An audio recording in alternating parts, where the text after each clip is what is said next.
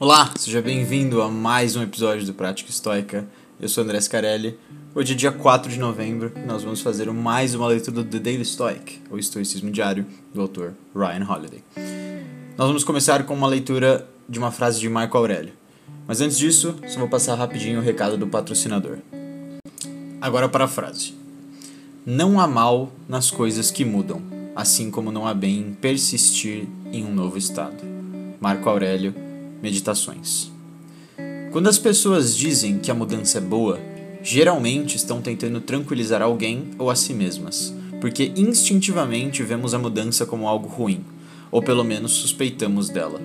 Os estoicos querem que você acabe com esses rótulos de uma vez. Mudar não é bom. O status quo não é ruim. Eles simplesmente são. Lembre-se de que os eventos são objetivos. É apenas a nossa opinião que diz que algo é bom ou mal e, portanto, se vale a pena lutar a favor ou lutar contra. Uma atitude melhor? Decidir tirar o máximo proveito de tudo, mas para fazer isso você deve primeiro parar de lutar. Bom, a passagem de hoje é um tema que eu gosto bastante no estoicismo, que é essa parte de rótulos, né? Toda essa. que é uma, uma coisa muito importante na nossa sociedade, né? A gente sempre rotula tudo. Alguma coisa acontece, você fala, putz, que coisa ruim. Você tá parado no trânsito, nossa, mas que horrível, o trânsito é muito ruim. Ou sei lá, você recebeu um bônus, caraca, que coisa boa e tudo mais. Nós humanos tendemos a pensar nas coisas assim, né? Como coisas que são boas, coisas que são ruins, coisas que são muito boas, coisas que são muito ruins e etc. E os estoicos, eles falam pra gente tentar eliminar esses rótulos, né? Então, por exemplo, você tá parado no trânsito, é, o trânsito só é, ele não é nem bom nem ruim, ele só está lá e você tem que aceitar que ele está lá. Não tem absolutamente nada que você possa fazer para evitar o trânsito.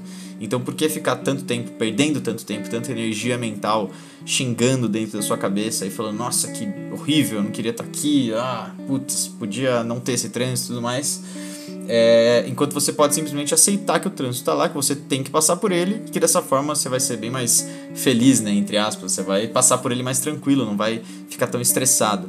A mesma coisa serve para, por exemplo, quando você está no metrô e sei lá, você não consegue pegar o vagão, você tem que esperar pelo próximo, e daí entra um monte de gente, você também não consegue pegar e tem que esperar pelo próximo.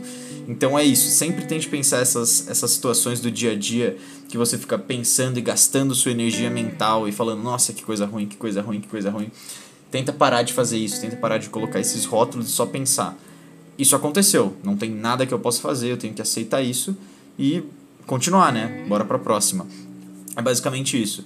E eles também falam pra gente fazer isso com coisas boas, né? Então, alguma coisa muito boa aconteceu com você, é, sei lá, qualquer exemplo do dia a dia aí, você achou uma passagem do metrô no chão, você, nossa, que sorte, não sei o que. Não, você só achou.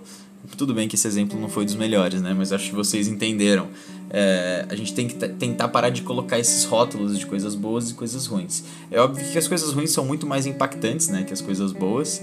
É, porque a gente sempre fica nesse, nesse loop mental de ficar se, se cobrando e falando que, nossa, que horrível, eu não queria estar aqui, não queria estar aqui, queria estar fazendo outra coisa, etc. E nas coisas boas é algo mais tranquilo, né? Mas isso vale é, igualmente para os dois. Então, essa é basicamente a passagem de hoje.